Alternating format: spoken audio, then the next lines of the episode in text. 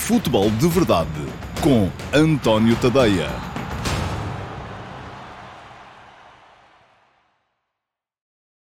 Olá a todos, muito bom dia. Sejam muito bem-vindos à edição número 97 do Futebol de Verdade para a temporada de 2023-2024. Hoje é quinta-feira, dia 21 de dezembro de 2023 e este é um dia que pode ficar na história do futebol europeu e mundial. Porquê? Porque hoje mesmo o uh, Tribunal uh, de Justiça Europeu acabou de uh, deliberar contra a pretensão da UEFA uh, e da FIFA uh, serem monopolistas uh, em termos de organização de competições desportivas e, mais ainda, deixando enormes dúvidas relativamente à possibilidade de os mesmos organismos poderem ser, ao mesmo tempo, reguladores e organizadores de competições no panorama daquilo que é uma atividade económica indiscutível, que é o futebol, na, no seio da União Europeia. Voltarei a esse assunto mais à frente, porque desde já vos digo que essa, esta possível revolução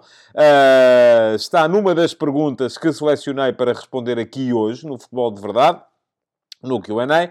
Uh, e, portanto, esse vai ser um assunto a ser tratado com um bocadinho mais de detalhe uh, na edição de hoje do uh, Futebol de Verdade. Mas a isso voltarei mais à frente. Para já, antes de entrarmos uh, no QA para hoje, falta-me dizer-vos que o Futebol de Verdade de hoje também é a versão curta, que o Futebol de Verdade interrompe, porque só vai ter QA, não há edições do Flash para repor, que apesar de o futebol dos clubes de mais elevado potencial em Portugal regressar já hoje com a realização desse Benfica Aves, de logo à noite, a contar para a Taça da Liga. Não vai haver futebol de verdade flash hoje à noite. Porquê? Porque eu decidi, já aqui há uns tempos, que não ia fazer edições do flash na fase de grupos da Taça da Liga. Na Taça da Liga só vai haver flash na Final Four, da mesma forma que não há edições do Flash na Taça de Portugal, a não ser a partir dos quartos de final. Portanto, mantém-se a regra que é, há edições do Futebol de Verdade Flash para todos os jogos de Benfica, Futebol Clube Porto, Sporting Clube Braga e Sporting no campeonato e nas competições europeias, e ainda estou para ver o que é, o que, é que vou fazer à minha vida uh, se uh, Benfica, Sporting Clube Braga e Sporting uh, continuarem a jogar na Liga Europa todos à quinta-feira, com jogos ao mesmo tempo. Vou ter que me desenrascar de alguma maneira, mas pronto, isso será lá mais para a frente, é preocupação lá para fevereiro. Para já, aquilo que está estipulado é que há edições do Futebol de Verdade Flash para os jogos de Benfica, Flóculo Porto, Sporting Clube Braga e Sporting em todos os jogos do campeonato e das competições europeias e há edições do Futebol de Verdade Flash em todos os jogos da Final Four da Taça da Liga e em todos os jogos da Taça de Portugal a partir dos quartos de final. Portanto, não há Futebol de Verdade Flash nem hoje, com esse Benfica uh, Aves, nem amanhã uh, com esse Nacional Sporting Clube Braga, nem depois no sábado uh, com o Futebol Clube Porto Leixões e o Tondela Sporting. mais, para vos esclarecer, amanhã, sexta-feira, dia 22, haverá aqui duas edições do Futebol de Verdade. Há a edição regular, que vai ter Q&A, como todas as outras, por isso desde já vos encorajo a deixarem perguntas na caixa de comentários deste programa. E haverá também a edição live das sextas-feiras. Sexta-feira, meio-dia e meia, estou aqui, como sempre, em direto para uh, interagir convosco, para recuperar a interação que foi a base do programa durante muito tempo. Uh, vou lendo os vossos comentários no live chat, vou respondendo a esses comentários, vou aceitando perguntas uh, durante o direto do programa. Portanto, amanhã, duas edições do Futebol de Verdade. Para vos desejar também um Feliz Natal, porque o Futebol de Verdade depois, e umas boas entradas, porque o Futebol de Verdade depois vai entrar também num período de defeso, que vai durar entre o dia de amanhã, portanto, sexta-feira, dia 22, será a última edição regular do Futebol de Verdade em 2023. Uh, ah, teremos depois, na próxima quinta-feira, dia 28, às 18 horas, uma edição especial em direto, live, aqui no meu canal de YouTube. E aproveito para vos dizer, inscrevam-se no canal e o link ficou ali atrás. Uh, e ativem as notificações para serem avisados, porque nessa quinta-feira, dia 28, vamos ter então uma edição live, uma edição especial em direto do Futebol de Verdade, para conversarmos todos sobre aquilo que vamos fazer com o programa uh, no primeiro semestre de 2024. Depois, e isto porque ontem depois no meu servidor de Discord, uh, e não tinha ficado bem explicado, inclusive o Alexandre Salazar apareceu lá depois a fazer-me esta pergunta. O Futebol de Verdade, emissão regular, só regressará na terça-feira, dia uh, 2 de janeiro de 2024, mas, atenção, haverá edições do Futebol de Verdade Flash relativas aos jogos de uh, Benfica, Flóculo Porto, Sporting Clube Braga e Sporting na 15ª jornada da Liga, que está marcada para uh, esse fim de semana de 30 e 31 de dezembro uh, de 2023. Portanto, tudo explicadinho. Vamos avançar para o Q&A, que o programa de hoje convém que seja um bocadinho mais curto do que tem sido. Vamos a isso. Futebol de Verdade com António Tadeia.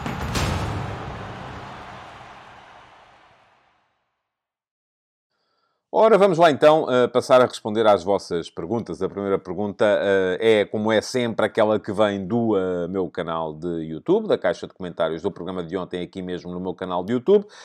e a pergunta que selecionei entre as que foram deixadas no programa de ontem foi feita pelo Frises, sendo que o Frises é o António Raposo. E pergunta ao António o seguinte: Olá, António, boa tarde. uma vez chegados a esta fase natalícia.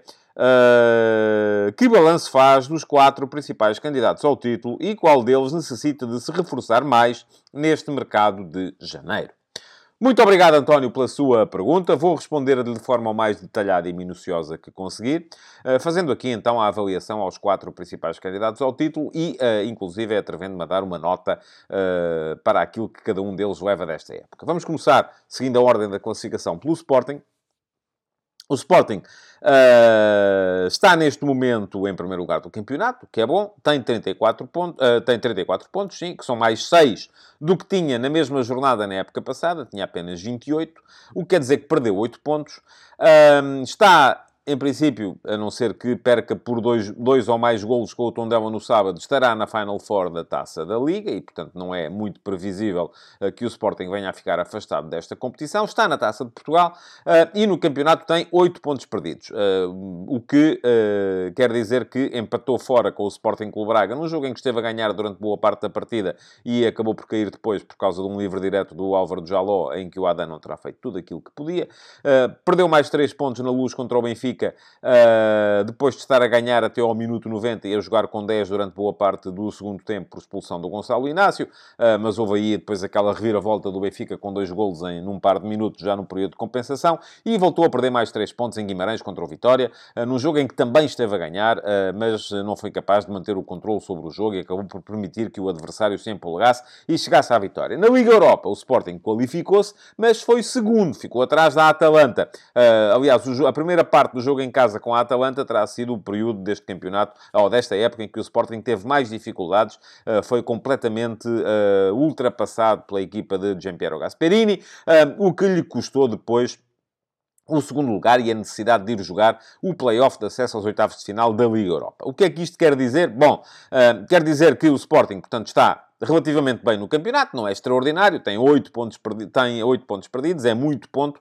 Uh, se formos a ver, uh, o, o, o, Benfica na época passada uh, tinha mais 3 pontos do que tem o Sporting nesta altura, o líder da, da, época passada, portanto estava relativamente melhor no campeonato. Não deu uma prova absolutamente cabal na Liga Europa, onde se limitou a afastar o uh, Sturm Graz e o Rakov Sestoshova, que são duas equipas fracas, é preciso dizê-lo, e ficou atrás da Atalanta, continua em prova na Taça da Liga, até ver, pelo menos até até sábado, e na uh, Taça de Portugal. Portanto, a época tem sido uh, moderadamente positiva. Nada de absolutamente entusiasmante, uh, mas moderadamente positiva. Acho que o Sporting, por aquilo que tem feito neste início da época, merece para aí um 14, uma nota 14, que é uma nota que não é, enfim, não é daquelas que brilha muito na pauta, mas que permite, pelo menos, o encorajamento para a continuidade do trabalho que tem vindo a ser feito. Bom, seguimos.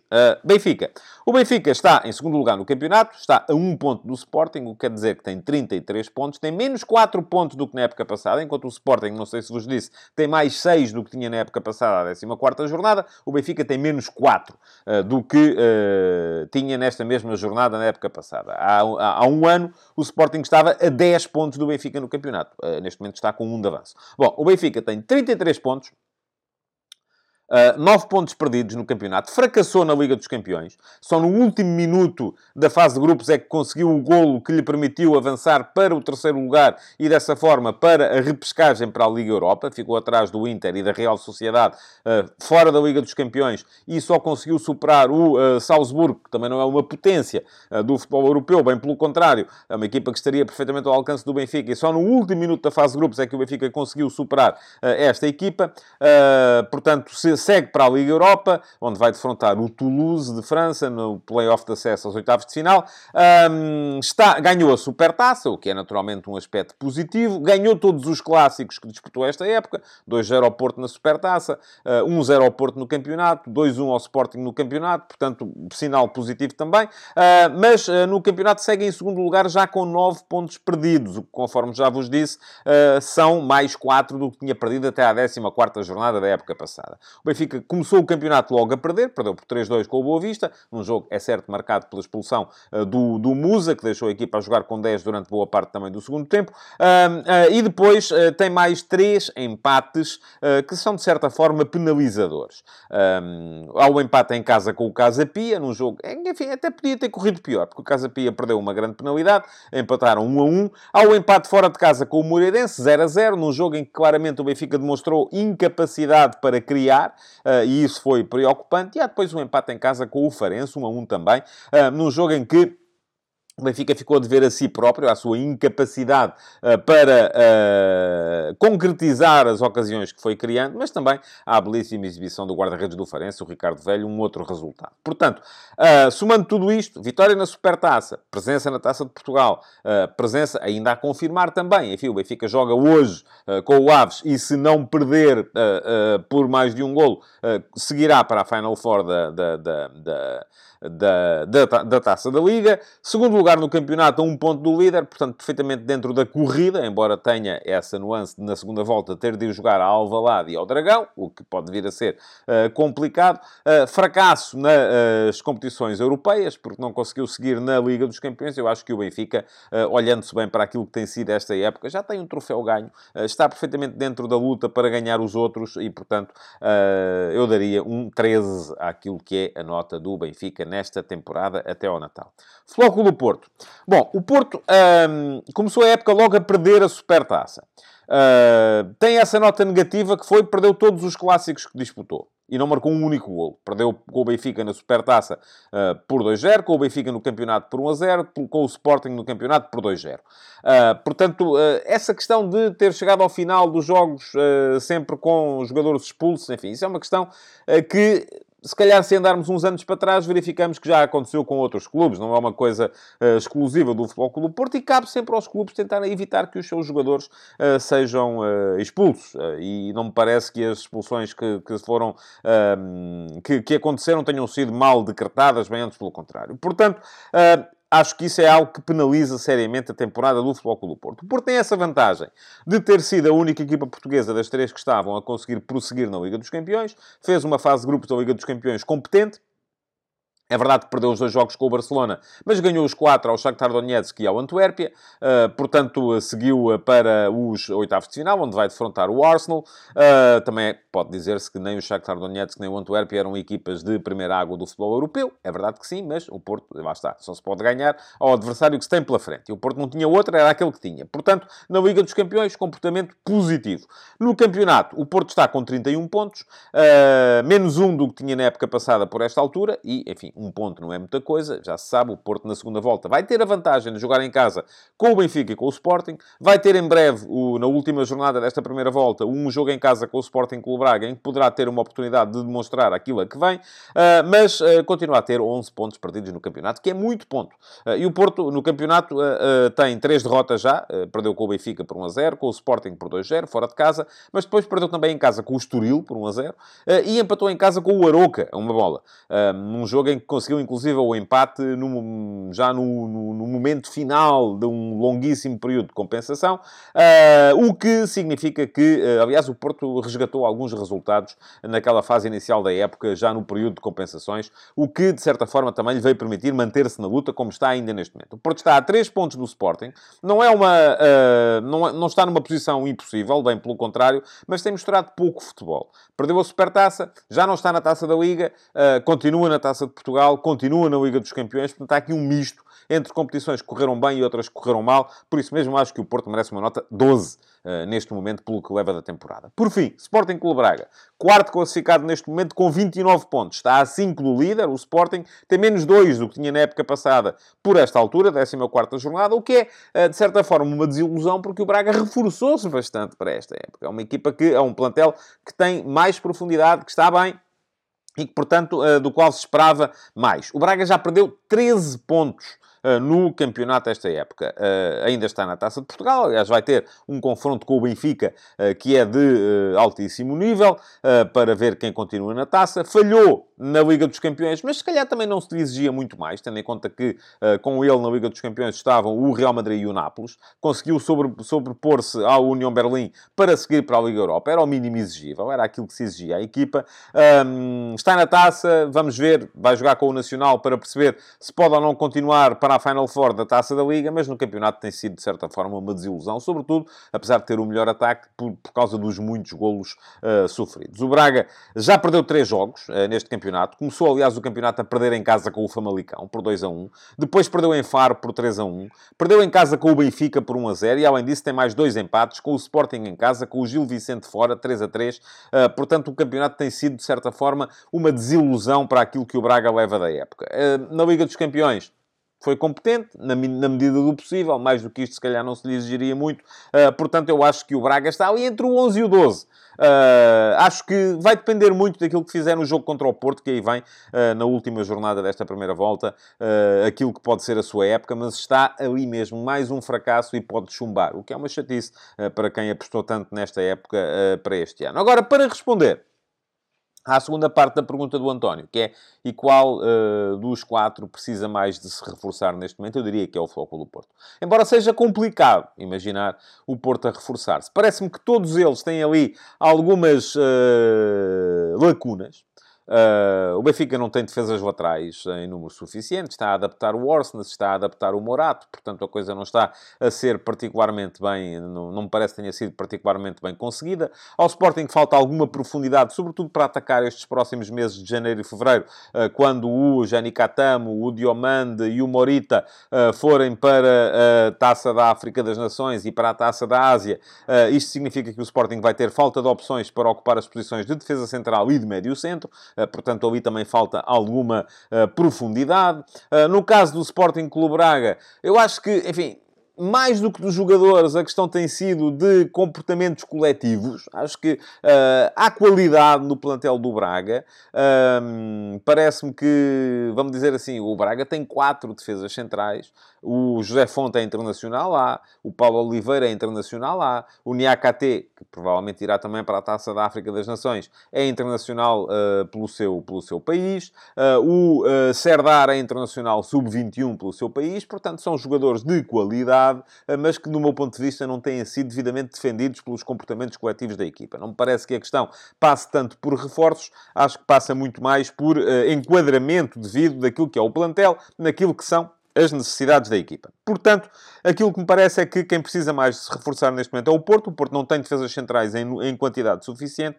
Já se percebeu que Pep vai estar muito dentro e fora esta época, seja porque uh, está castigado por causa dos cartões, seja porque está lesionado, porque já vai fazer 41 anos. É preciso ter isso em conta. Marcano está fora para toda a época. O David Carmo acabou por ser uh, despromovido para a equipa B Agora, esta semana, isso deixa o Porto apenas uh, com, neste momento na equipa principal, com Pepe, Zé Pedro e Fábio Cardoso, uh, para jogarem como defesas centrais na, na equipa principal. Há lá miúdos uh, muito interessantes, na Internacionais Sub-19, na equipa B, nos quais o clube poderia eventualmente pensar em apostar, mas não o tem feito.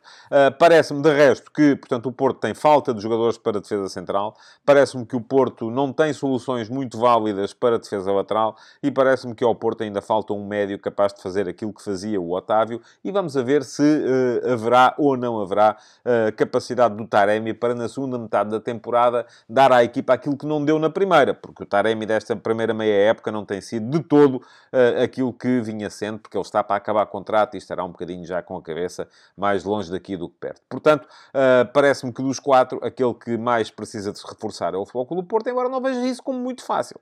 Eh, porque eh, a situação financeira do Porto não está famosa eh, e provavelmente aquisições vão sempre depender de vendas. E vamos ver quem é que o Porto tem para conseguir vender com ganho no mercado internacional. Já tenho falado aqui disso também com frequência. Taremi, a seis meses do fim do contrato, não será nunca um negócio escalofriante. sobra provavelmente o Diogo Costa do qual com certeza o Porto não quereria separar-se, e parece-me que nem o Evan Nilsson nem o PP estão ainda num patamar uh, capaz de justificar investimentos mirabolantes uh, por parte de clubes uh, europeus seriamente endinheirados. Portanto, é, este, é este o ponto da situação neste momento. Já sabem que para verem a vossa pergunta respondida aqui no Futebol de Verdade, no Q&A, o que têm que fazer é deixá-la na caixa de comentários do programa da véspera. Portanto, bora lá deixar perguntas na caixa de comentários. Podem perguntar coisas também no live chat, que eu muitas vezes estou lá, ou estou lá quase sempre no live chat durante o direto para vos responder. Mas se forem perguntas de uma resposta um bocadinho mais elaborada, como era o caso desta, tem que ser mesmo no live chat para, para poderem vê-las respondidas com a tal profundidade que é necessário. Bom, e que não é possível atingir em 200 caracteres, que é aquilo que eu estou limitado no live chat. Vamos lá. Segunda pergunta para hoje é a pergunta que vem uh, do, da chatroom, perguntas do Discord, do meu servidor de Discord. Uh, e ao meu servidor de Discord, já sabem, acedem os subscritores premium do meu Substack em tadeia.substack.com. Fica aqui o link para poderem subscrever.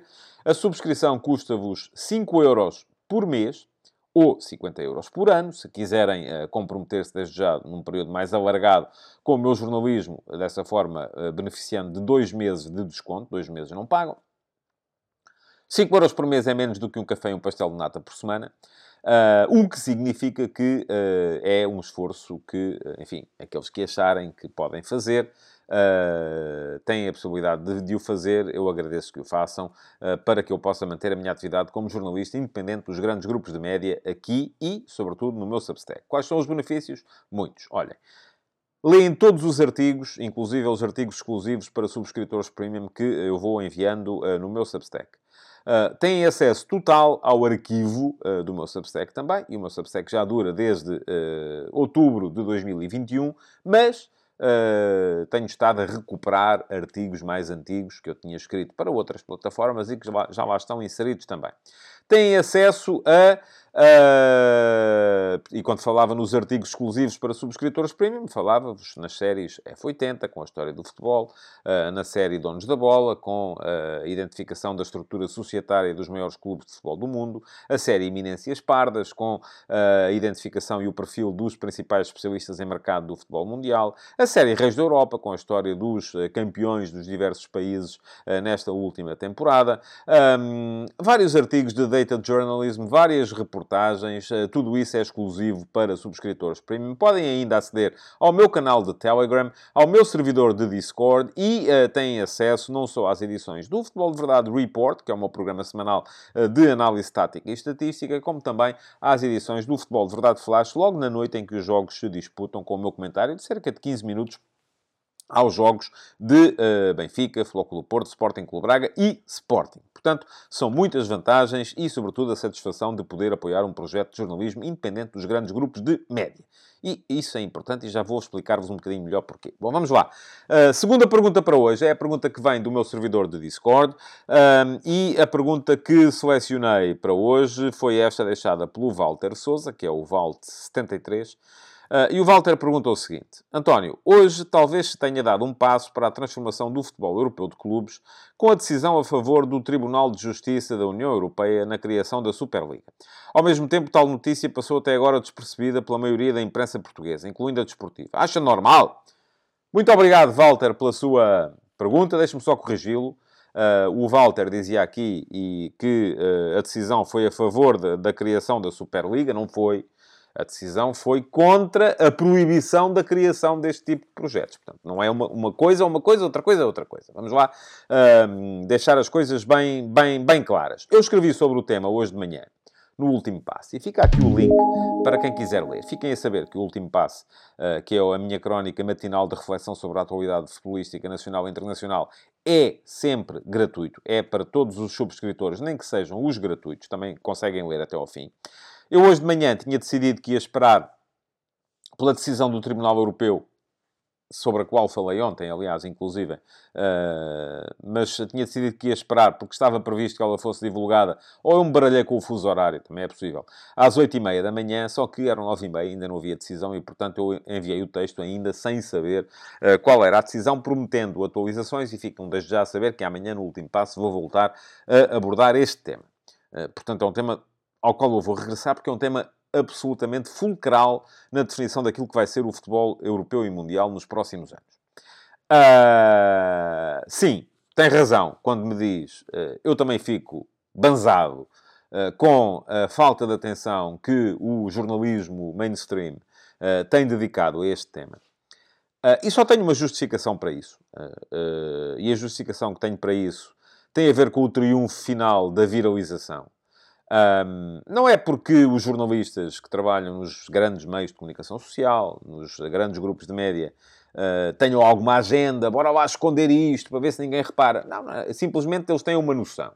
Uh, e eu acho que a noção não é de todo incorreta. E a noção é, o que é que nos causa uh, polémica, viralização, visualizações, cliques? Isto? Não. Mas alguém se vai empenhar muito a discutir uh, o que é que o Tribunal Europeu de Justiça deliberou acerca da possibilidade de um dia vir a ser criada uma Superliga ou não? Não. A malta vai discutir é, aliás, basta ver as caixas de comentários dos Facebooks e dos Twitters e, e até dos Instagrams. O que é que o Porto disse sobre o cartão vermelho do Pep? O que é que o Porto disse sobre os jogadores do Porto serem expulsos e os outros não?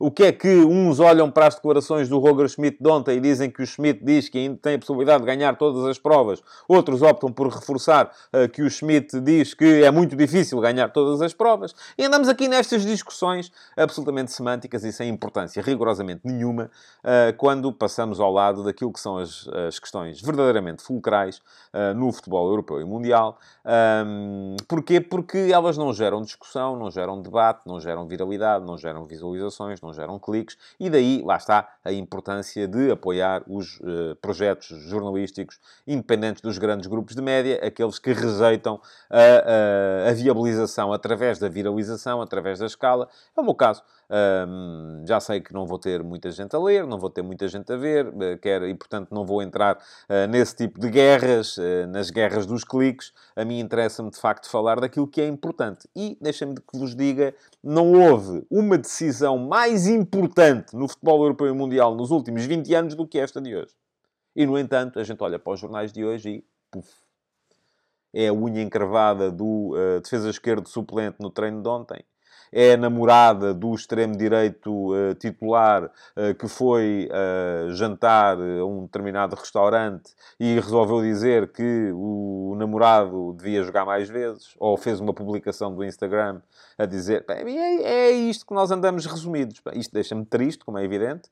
Ainda há bocado ao pequeno almoço estava aqui a discutir isso. Até, até, usei mal a expressão. Disse, pá, fico, sinto mágoa por isto. Não é mágoa. Uh, de facto não é mágoa, é desilusão, é tristeza, uh, é revolta, uh, de certa forma, porque eu ainda sou, do, quando eu, eu pareço o velho dos marretas, estão a ver, aqueles dois velhotes que estavam lá no, no camarote, do, enquanto a Miss Piggy e o Cocas faziam os seus números, e o Fonzi estavam lá sempre a dizer mal de tudo e mais alguma coisa. Mas, de facto, uh, apetece-me dizer que eu ainda sou do tempo, ainda estive em projetos que valorizavam aquilo que era, de facto, a importância. O caderno desportivo do Expresso, em que eu tive o prazer uh, e a felicidade de começar a trabalhar em 1989 uh, o público dos bons tempos. Não quer dizer que o público agora esteja, esteja pior, não sei, mas uh, há um muito maior, há um, há um grande desinvestimento e não há a possibilidade de fazer as coisas que se faziam uh, na década de 90. há menos jornalistas e, portanto, isto acaba por me deixar. Mas, enfim, não é sobre isto que a gente tem que falar, eu só queria fazer aqui esta, porque o Walter perguntou, fazer aqui este pequeno parênteses. Agora, vamos lá ver. O que é que deliberou o Tribunal Europeu de Justiça? Muito bem. Vamos recordar-nos daquilo que se passou. E uh, quem quiser dar um salto ao último passo de hoje, estão lá links para lerem os textos que eu escrevi na altura, em abril de 2021, uh, quando uh, foi criada a Superliga. Ou quando foi tentar, os clubes rebeldes, os 12 clubes rebeldes, tentaram criar a Superliga e acabaram por recuar por incompetência no processo de criação, uh, porque a UEFA meteu a bota cardada em cima e ameaçou castigá-los. o que é que aconteceu? A Superliga caiu, muitos dos clubes uh, desistiram também por causa de, da pressão dos seus, dos seus adeptos, uh, mas entrou na altura no Tribunal Comercial de Madrid uma queixa contra aquilo que a associação ou empresa que estava a criar esta Superliga julgou como uma atividade monopolista da UEFA e da FIFA. Uh, e que, uh, neste momento, era uma queixa contra a necessidade de aprovação das competições por parte da FIFA e da UEFA, e porque entendiam os queixosos uh, que ela ia contra a lei da União Europeia. E aquilo que o Tribunal Europeu de Justiça decretou hoje foi que não há, e vou mesmo citar, não há enquadramento para proibir novas competições, desde que elas sejam transparentes, objetivas não discriminatórias, e atenção, este não discriminatórias já traz aqui uma série de, de, de, traz aqui muito que discutir, e proporcionais. Objetivamente, o que isto vem fazer é abrir a porta à criação, enfim, ao final do monopólio da FIFA e da UEFA. Ah, e há uma outra coisa que, o, que a deliberação de hoje também diz. Uh, é que vem, uh, diz, vem deliberar que as, as organizações, a organização de competições é, sem qualquer dúvida, uma, uma, atividade económica. Portanto, essa coisa que a malta diz, ah, isto é o fim do desporto enquanto o conhecemos. Não. O desporto, o desporto é aquilo que eu faço quando vou ali jogar ténis com os amigos, é aquilo que vocês fazem quando vão jogar a bola com os amigos, aí para o ringue ao pé de casa. Aquilo que fazem os grandes clubes não é, é desporto, mas é uma atividade económica. Não há volta a dar. Esqueçam, isso não vai acontecer. Portanto, temos que encarar o futuro tal como ele é o, o, desporto de alta competição é uma atividade económica e, portanto, de acordo com uh, o Tribunal Europeu de Justiça, tem que ser uh, sujeita às mesmas regras que qualquer outra atividade económica dentro do espaço europeu. E isto quer dizer cumprir as mesmas regras de competição e cumprir as mesmas regras de liberdade de circulação. Foi em função disso que, no final dos anos 90, apareceu a absolutamente telúrica sentença Bosman, a sentença Bosman, que veio acabar com o futebol internacional tal como o conhecíamos. Porquê? Porque uh, acabou com a proibição ou o limite de estrangeiros uh, nas competições. E atenção, nesta queixa de hoje estava inclusive um, também uma queixa do Antuérpia, foi aglutinado na mesma queixa, uma, ou na mesma deliberação, uma queixa do Antuérpia contra a obrigatoriedade de utilizar um determinado número de jogadores vindos das equipas, da, da, da, da formação nas equipas principais. Uh, e também ganhou. Portanto, isto está tudo em cima, está tudo no mesmo, no mesmo plano. Mas, estava a dizer, a sentença Bosman, aquilo que veio fazer foi acabar com a limitação do número de estrangeiros por equipa, porque todos os cidadãos europeus têm os mesmos direitos e, portanto, não é possível a uma liga, a Liga Portuguesa, limitar aos nossos clubes a inscrição de, de jogadores espanhóis, franceses, uh, alemães, italianos, seja o que for. E, portanto, depois a UEFA, para não gerar desigualdade entre as associações, as federações que fazem parte do espaço da União Europeia e as que não fazem, acabou por uh, pôr um ponto final nessa limitação. Veio acabar também, ou veio uh, deliberar a favor da livre circulação de pessoas e bens, o que quer dizer que, terminado um contrato de trabalho, uh, um jogador que na altura, e para quem não sabe eu explico, antes da sentença Bosman, se os jogadores em Portugal chegavam ao final de contrato e quisessem mudar do Benfica para o Porto, do Porto para o Sporting, do Sporting para o Benfica, podiam fazê-lo. Mas se quisessem, mesmo em fim de contrato, mudar do Benfica para a Juventus, do Porto para o Chelsea ou do Sporting para o Liverpool, já não podiam. Uh, aí era preciso a emissão de um certificado de transferência internacional, uh, pelo qual os clubes uh, que, o, que detinham os, os direitos, entre aspas, sobre os jogadores, se faziam pagar. Uh, ora, a seguir à sentença Bosman, isso acabou também, porque veio a, a, livre circulação de pessoas e bens, e, portanto, um jogador em final de contrato tanto podia transferir-se do Benfica para o Porto, do Porto para o Sporting, do Sporting para o Benfica, como do Benfica para o Juventus, do Porto para o Chelsea ou do Sporting para o Liverpool. Era igual. Agora, se calhar, já não seria, porque os clubes ingleses, a Inglaterra já não está uh, no, no, na União Europeia. Mas, bom, uh, isso também agora não interessa nada, como dizia a outra. E, uh, portanto, onde é que nós chegamos neste momento? Com esta sentença, e a sentença Bosman foi absolutamente telúrica, mudou o futebol mundial, um, tal, internacional, tal como o conhecemos, o que esta sentença vem dizer é que, a partir daqui, os clubes podem avançar para a criação de competições, independentemente da uh, regulação da UEFA e da FIFA. Aliás, há uma parte no, no, no, no press release relativa ao, ao acórdão, não li o acórdão, mas li o press release, não tive tempo ainda, um, que diz que deixa as maiores dúvidas relativamente à possibilidade de um mesmo organismo, neste caso a UEFA ou a FIFA, ser ao mesmo tempo regulador e organizador. E isto traz implicações absolutamente telúricas também no âmbito do governance, naquilo que é a organização das competições. Porque vamos lá ver, aquilo que está aqui em causa é, em grande parte, em grande medida, a, guerra entre a UEFA e a FIFA para, para organizarem as competições e para monopolizarem a, a, a, a venda dos direitos televisivos. Porque é aí que está o dinheiro. Neste momento, na Liga dos Campeões, o que acontece é que os clubes entram, mas é a UEFA que gera, através do marketing centralizado, toda a receita. E depois distribui entre os clubes. E guarda uma parte para si até mesmo, não só para uh, montar a operação, como também para distribuir no sistema de pirâmide do futebol internacional. A Liga dos Campeões gera, vamos imaginar, receita equivale a 100, e desses 100, eh, e eu não sei se as proporções são sequer estas, uma boa parte vai para os clubes participantes, uma parte fica na UEFA e uma parte é redistribuída pelos clubes que não acedem, para manter uma certa... E isto é uma coisa boa, atenção! Eu sou a favor disto. Agora, sou a favor disto, não sendo, obviamente, o regulador a, a, assumir ao mesmo tempo. O regulador, ou seja, quem hum, gera as relações entre os clubes e as federações e não sei o quê, a gerir também a criação das competições. Porquê? Porque isto vai provocar ou vai abrir espaço a que possam acontecer uma série de conflitos de interesses que não são de todo interessantes para o futebol. Portanto, Uh, o que é que vai sair daqui? A partir de hoje. Desde que cumpram estas, uh, e, e, esta questão do conflito entre o organizador e o regulador vai com certeza ser alvo de muito mais deliberações e de muito mais uh, discussões e debates e tomadas de posições e evoluções.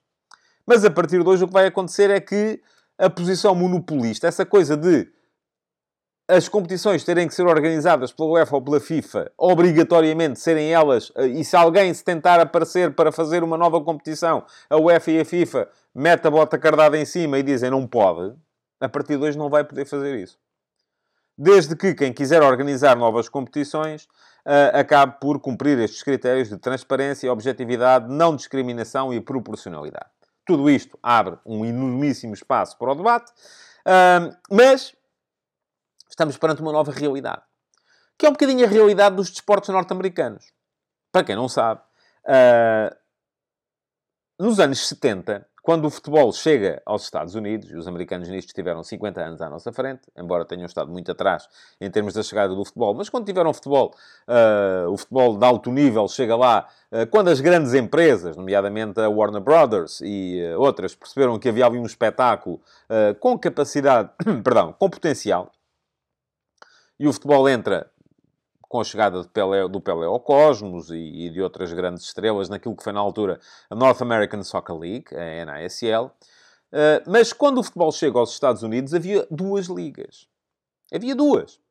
Não havia essa coisa, ah, há aqui uma federação, que é a Federação dos Estados Unidos, que organiza um campeonato. Não! Havia livre concorrência e, portanto, nasceram duas ligas. E isto na cabeça das pessoas era confuso e por isso é que nenhuma delas se impôs. Ah, porque quem é que é o campeão, afinal de contas, não é? Mas porquê é que este clube está nesta liga e aquele está naquela? E depois não jogam entre eles? Mas... Uh... E acabava por haver aqui uma concor concorrência que levou depois à, à, à, vitória de uma delas, que foi na altura a NASL, uh, e a NASL acabou por organizar aquilo que uh, era um bocadinho a, a, liga dominante. Mas é o, é o que existe neste momento na NBA. Há a liberdade para quem quiser criar uma competição que compita com a NBA. Há liberdade para quem quiser criar uma competição que compita com a NFL. Há liberdade para quem quiser criar uma competição uh, que compita com a MLS, a Major League Soccer, neste momento. Aquilo que aconteceu foi que estas estão de tal maneira implantadas no mercado que acabam por se tornar dominantes. E vai ser isso que vai acontecer no futebol uh, europeu também no futuro. Aliás, o passo que a UEFA deu para a criação da nova Liga dos Campeões em que há mais jogos, mais benesses para os grandes clubes, já é uma, tal como a própria Liga dos Campeões. A criação da própria Liga dos Campeões no início da década de 90 já foi um passo dado no sentido uh, de vir a impedir que os clubes avançassem para a criação da Superliga, da qual já se falava nessa altura, e Silvio Berlusconi, uh, na altura dono e presidente do Milan, era um grande entusiasta do, desse, desse projeto, uh, mas, e nessa altura a UEFA viu que, pá, para aí nós estamos aqui a perder o controle das coisas. Porquê? Porque os grandes clubes, e houve um ano em que houve logo um Real Madrid-Nápoles na primeira eliminatória da Taça dos Campeões Europeus, uh, e o que quer dizer que um, ou o campeão de Itália, ou o campeão de Espanha, uh, a participação europeia deles ficaria resumida a dois jogos, ponto final. Primeira mão, segunda mão, estás fora. E aquilo que a UEFA fez na altura foi ceder aos interesses dos grandes clubes, pôr-lhes um bocadinho a cenoura à frente, não é? Para eles correrem atrás e dizer assim: ok, a gente vai aqui entrar aqui num compromisso e vamos criar a Liga dos Campeões. Uma fase de grupos, mais do, e depois vieram mais do que um clube por país. Os países mais competitivos já têm quatro equipas, sempre na tentação ou na tentativa de satisfazer os grandes interesses. Foi assim que a Liga dos Campeões foi evoluindo. Foi assim que, no seguimento uh, da tal tentativa de secessão liderada por Real Madrid, Barcelona e Juventus, uh, acabou por acontecer a evolução da Liga dos Campeões para o novo formato que vamos ter a partir da próxima época. Agora, daqui para a frente, a UEFA e a FIFA vão deixar de ter uh, esta supremacia uh, autoproclamada e uh, absolutamente irredutível vão ter que começar a competir em termos de leis de mercado.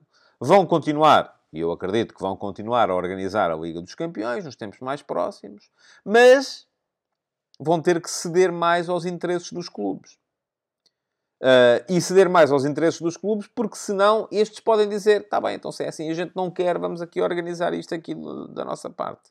E o que é que isto pode provocar? Logo à partida, duas questões absolutamente fundamentais. Primeira questão: a,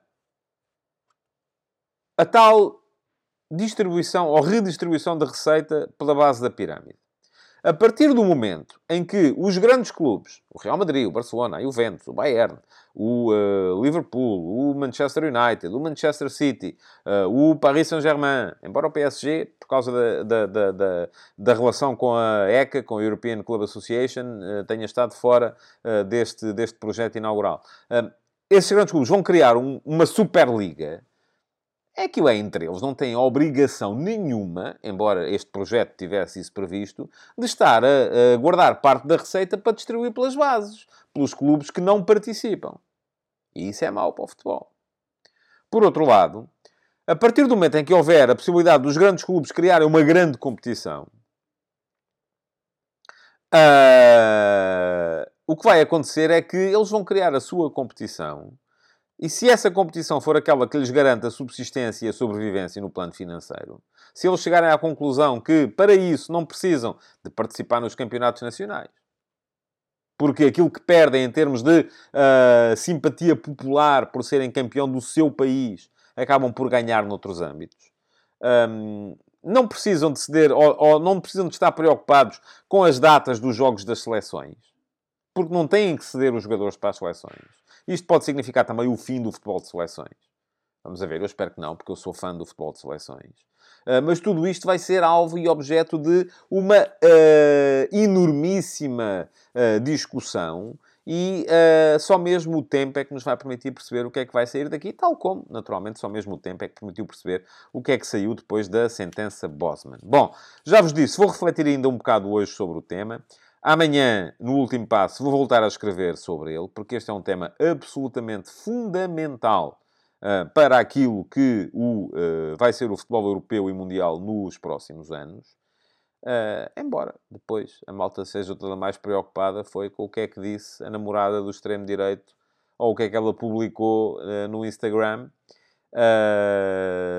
E o que é que dizem os spin doctors dos clubes acerca das arbitragens, porque são todos os mais prejudicados. E é nisso que nós continuamos, alegremente, cantando e rindo. Levados, levados sim, e esta é só para velhotes. Nem eu, sou já do tempo da, da mocidade portuguesa. Uh, pronto, e continuamos todos uh, felizes e contentes a caminho do, do precipício. Meus amigos, amanhã há live e a seguir à live haverá uh, também, mais uma vez, QA. Portanto, conto convosco aqui uh, outra vez no meu canal amanhã uh, para mais uma edição do Futebol de Verdade. Muito obrigado por terem estado aí. Não se esqueçam de deixar o vosso like uh, e amanhã conto convosco. Até lá. Futebol de Verdade. De segunda a sexta-feira, às 12h30